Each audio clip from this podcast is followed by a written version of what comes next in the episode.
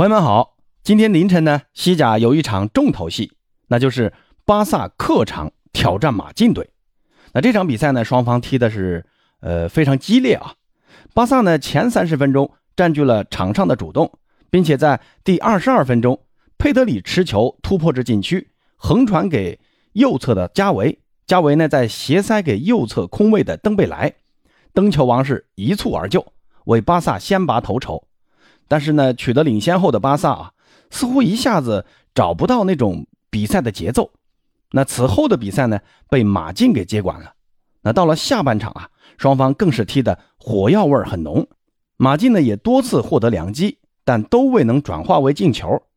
甚至在比赛的补时阶段呢，费兰托雷斯和萨维奇还因为场上打架被直接红牌罚下。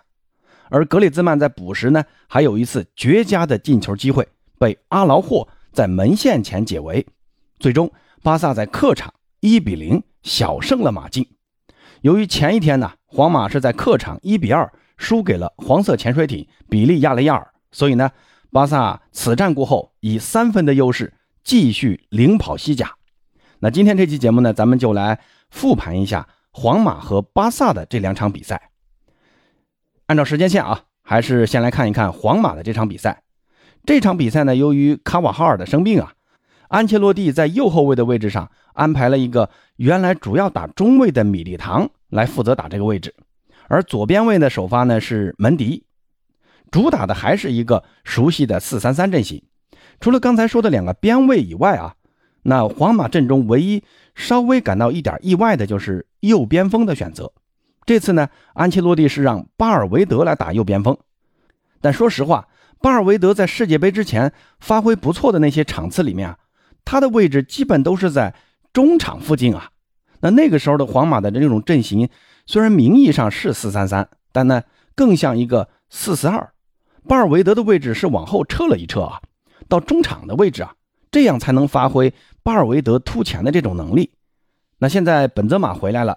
从阵型平衡的角度啊，那还是需要在右路安排一个右边锋来平衡两侧的进攻，不能过多的依靠左侧的维尼修斯来承担进攻的任务。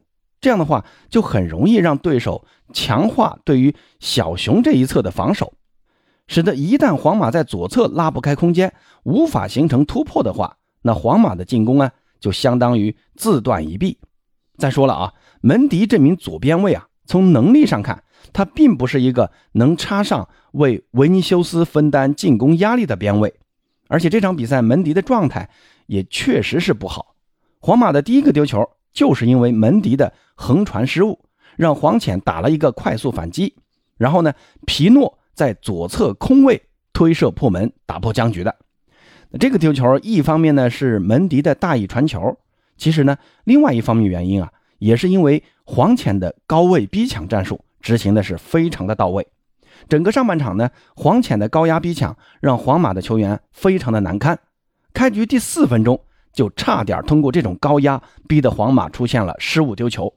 当时呢，科克兰的那次脚后跟的写意射门，要是再稍微啊往里偏那么一点点，那这个球就进了。你看去年黄潜跟拜仁的那种欧冠四分之一比赛里面啊，黄潜的高位逼抢加快速反击。都能让拜仁非常难受啊！那这场比赛呢，他们还是把这个作为杀手锏，而且呢，他们还是执行的前场的高位逼抢，让前场球员积极的参加这种高压反抢。那这么做的好处呢，就在于既能在前场逼抢，试图抢下球权，就地发动反击；如果抢不下，那就给中后场球员争取了一定的退防的时间。所以，当皇马推进到黄潜的半场时啊。人家其实早就进入落位防守状态了，而且这场比赛呢，皇马在反逼抢的力度上也不是很高，给了黄潜很大的进攻空间。这个啊，可能跟世界杯有比较大的影响啊。毕竟像摩迪啊、像楚阿梅尼啊这些球员，那都是在世界杯那一个月啊踢了七场高强度的比赛。安胖呢，可能想在联赛里面踢一踢这种养生球啊，休养生息一番，别把球员搞得太累了。那因为接下来二月份呢还有欧冠要打，所以你看皇马这两轮联赛的这种比赛啊，皇马的球其实踢的都是那种不紧不慢的足球，上一场打巴拉多利德，前面八十分钟，皇马也是踢得很差的。然后对方罚下了一个人，随后呢，本泽马一个点球，再加一个包抄破门，梅开二度，帮助皇马二比零拿下了对手。那这一场啊，同样是这样，上半场的控球率啊，甚至还低于对手十个点。那为什么皇马这场球给人感觉踢的就那么别扭呢？那第一个呢，肯定是人员选择的问题。我觉得巴尔维德在右边锋位置上其实并不适合啊。刚才也说了啊，他在中场位置做一个 B to B 的球员更能发挥他的作用，而不是让他在右路给维尼修斯来拉开纵深。他的技术特点啊，还做不到这一点。他呢更喜欢在禁区外侧附近活动，所以你看上半赛季他的进球啊，基本都是在禁区外的这种远射为主。而且呢，下半场罗德里戈替换他上场之后，明显。比他在这个位置上发挥的要好。同样的，米利唐在右边位也不太适应。皮诺在这一侧的突破啊，基本就是米利唐的防区。那另外一个原因呢，就是球员的状态不够好。你看本泽马本场比赛有一个非常好的空门呐，居然被后卫给挡出来了。那这种好机会没进啊！你要是在上赛季啊，你很难想象金球级的本泽马会进不了。虽然这个球后来裁判也给了点球，但就这个射门的状态来看，本泽马在本赛季的这种射术的退步啊，其实已经有些端倪了。另外呢，维尼修斯也是被呃福伊特防的是一点脾气都没，后来呢也不得不离开左路，转到中路活动，才有稍微有点起色。门迪这场比赛就是不断的犯错，第一个丢球呢跟他是有直接的关系。那阿拉巴作为以前的中卫中最稳的一环，那这场比赛也是无奈的送了一个点球。其实这个点球阿拉巴也是没有办法啊。那当时呢他倒地了，支撑手啊碰到了球，而且这个球啊还是刚刚在裁判判了个点球给皇马后的两分钟以内，所以裁判估计也很为难啊。你说给呢还是不给呢？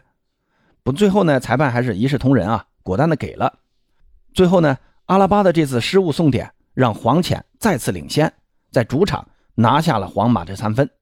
那最后总结一下这场比赛啊，皇马的输球呢，就在于人员的安排失策，球员状态下滑造成的。但适当的在联赛中踩踩刹车，对于皇马这样的球队来说，呃，也是没有什么问题的啊。早一点暴露这种防线的问题，那也能在转会窗口开启时对症下药。那不管是右边锋还是左边卫的引进，可以早做打算。毕竟呢，现在才落后榜首巴萨三分，这联赛啊还有机会。那说完皇马，咱们再来看看巴萨对阵马竞这场重头戏。这场比赛对于哈维来说啊非常重要，因为此前和西班牙人队的平局，再到国王杯跟一支第三级别球队的艰难取胜，让哈维呢受到了外界强烈的质疑。比如对于哈维的技战术的怀疑，比如哈维对于新引进球员的使用，比如哈维在对阵强队时的战绩不佳等。那这场对阵马竞这样的强队啊，哈维呢也很谨慎，可以说派出了能派出的最强阵容。由于中锋莱万的停赛呢，哈维选择让法蒂来首发中锋。右路呢，哈维还是更信任登贝莱，没有让拉菲尼亚首发。而左路呢？没有选择费兰，也没有选择德佩，而是让佩德里来打这个左边锋。但是我们在实际在场上的这个活动范围来看啊，佩德里呢还是更接近一个左中前卫的位置。那巴萨的这个阵型啊，其实更像是一个四四二的双前锋的阵型。佩德里、加维、布斯克茨和德容组成四中场，后防线呢则是巴尔德、克里斯滕森、阿劳霍和孔德。这场比赛呢，巴萨的进攻其实给我的感觉打得并不好啊，也就前面三十分钟，呃，有几次前场的这种传切配合比较让人眼前一亮。巴萨的那个进球呢，就是佩德里在前场的盘带突破，然后分球给加维，加维呢再顺势一塞给到右侧的登贝莱。由于佩德里之前的盘带吸引了马竞大部分的防守注意力，让右侧的登贝莱的打门呢非常的轻松。那这个进球啊，佩德里的作用至关重要的。但是随后过了两分钟啊，也就是在上半场第二十四分钟，佩德里还拿到过马竞的一个回传失误，获得了一个单刀。但是呢，佩德里毕竟还是太年轻了，面对这种好机会，有点犹豫啊，没有第一时间打门，而是想看队友跟上来没有。那就这么一眨眼的功夫啊，然后被马竞的右后卫莫雷纳回防给破坏了这次好机会。其实呢，佩德里的这次犹豫啊，也反映了现在巴萨在进攻中的一些问题，那就是面对机会不够果断，跟西班牙国家队那样啊，总是喜欢把简单的事情复杂化。其实那个时候啊，你就果断一点，自己打，打不进啊，也没人说你，毕竟这个机会是你自己抢下来的。但是你一犹豫呢，被对手破坏了，那就会有人来怪你了。那巴萨领先后呢，马竞也加强了反抢，通过这种贴身的肉搏，甚至犯规来阻断巴萨的向前进攻，逐渐让巴萨交出了进攻的主动权。马竞在随后的三十分钟啊，就是上半场的十五分钟和下半场开场的那十五分钟，这半个小时内，马竞的进攻其实比巴萨要更具威胁。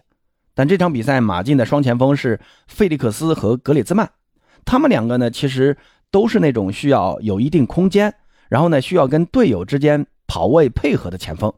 你让他们直接去面对强壮的阿劳霍，去面对克里斯滕森这种级别的中卫啊。确实呢，有点难为他们了。没有中锋这个支点，那他们俩的作用就需要靠两侧的边卫或者边前卫来体现出来。你像莫里纳还有卡拉斯科啊，这场比赛给予他俩的支持还是蛮多的。但是这里呢，还是要夸一下巴萨的这条防线啊。巴尔德呢，现在在防守硬度上是肉眼可见的成长了。他给我印象最深的啊，就是下半场有一次底线护球。硬是扛着两名马竞球员的逼抢，还是把球给带出来了。那克里斯滕森呢？只要是落位防守，那还是很稳的。你看比赛最后时刻，马竞的有一次反击啊，就是他的上前拦截，一个人干翻了两名马竞球员。而阿罗霍则是我心中的全场最佳，拦出那次格里兹曼的必进球不说啊，他呢多次在关键时刻、关键位置，总能见到阿劳霍的身影。下半场呢，还有一次倒地后啊，用头去跟马竞球员的脚抢球权，这样的球员啊，真的是让人非常感动啊。而孔德呢，在右边位啊，还是感觉有点屈才啊。虽然这场比赛孔德的发挥比较一般，但在巴萨右后卫缺人的时候，孔德能牺牲自己，他呢在右侧的防守还是让人比较放心的。至于门将小狮王特尔施特根。则是奉献了几次关键扑救，力保大门不失啊。但是呢，他的这个高压逼抢下的这种长传球的准度啊，还是要再练一练。每次只要一受到逼迫啊，他的大脚基本上就是送给对手球权。不过呢，瑕不掩瑜啊，巴萨的这条防线本场比赛是受到了真正的考验。你现在在想啊，这条防线要是在十月份的欧冠那个月啊，是完整的该多好啊！巴萨呢也不至于被淘汰了去打欧联。那最后呢，咱们再来说一说费兰的红牌和法蒂的一个发挥啊。费兰的红牌呢是发生在呃比赛的补时阶段，当时呢他和萨维奇因为争抢球权倒地了，但是两个人呢可能一时头脑发热，当时呢费兰是想起来，萨维奇呢当时还是在费兰身上还没起来，然后呢就用手啊想去撑一下地面，结果呢。撑到了费兰的裤裆的位置，然后费兰觉得自己小鸡鸡被人抓住了，就很生气啊，反手呢就去薅那个萨维奇的头发。萨维奇一看你薅我头发，我也生气了，直接就用右手啊勾住了费兰的脖子，让费兰起来的很费劲啊。两个人一下子都毛了啊，然后就在那儿像摔跤一样的纠缠在一起。最后裁判看到了啊，马上吹停了比赛，给了他们两个人一人一张红牌，给罚下去了。估计两个人啊。都得停赛个几场啊！现在呢，莱万还有两场停赛，这接下来啊，巴萨的锋线选择又有麻烦了。这样下去呢，法蒂可能会继续加以重用。但法蒂这场比赛的发挥啊，给我的感觉是非常的糟糕啊！他在中锋位置上用一个词来形容，毫无作用。你看第十分钟啊，巴尔德截断马竞的传球，然后呢，推给了法蒂，法蒂呢。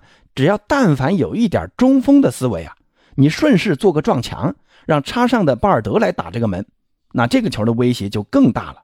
但是法蒂啊就是那么贪，他要自己来打门，结果呢被马竞给挡出去了。其实还有一次啊，就是时间我忘记了，当时法蒂在一次反击的时候，那次机会很好啊，但是法蒂的带球带着带着自己一个趔趄，把球权轻易的交出去了，浪费了一次非常好的反击的机会。其他时候啊，你基本也见不到法蒂的身影。那解说员董路啊，在比赛中还爆出一个金句，说：“哟，法蒂还在场上呢。”哎呦，当时把我给逗笑了啊！我觉得法蒂如果还是这种状态的话，真不如让德佩来打打。现在呢，都在传德佩可能冬窗会加盟英超。我觉得呢，巴萨还是别犯下窗放走奥巴梅扬这样的错误了。现在这个时候啊，正是缺人的时候。德佩反正你也卖不上什么价钱。现在呢，莱万停赛，费兰也要停赛，法蒂的状态又这么差，真不如让德佩上去打一打。那这场比赛总的来看啊，哈维在战术上有所改进，没有再坚持两侧传中的打法。当然了，这个跟莱万停赛有很大的关系啊。那更多的呢是选择走地面配合，往中路渗透。那在后腰选择上呢，让德容逐渐承担更重的责任，凯西那也逐渐打上了比赛。这些啊都是值得表扬的变化。现在很多巴萨球迷在喊哈维下课。我想说的是，哈维现在呢还是最适合这支巴萨的主教练，他呢还是需要时间，球员的磨合和战术的调整不是半个赛季你就能见效的。再说啊，伤病因素也要考虑进去，不能都怪罪到主教练的头上。大家觉得呢？好了，那今天呢就先聊到这儿啊，有啥想说的，欢迎在评论区交流，咱们下期再见。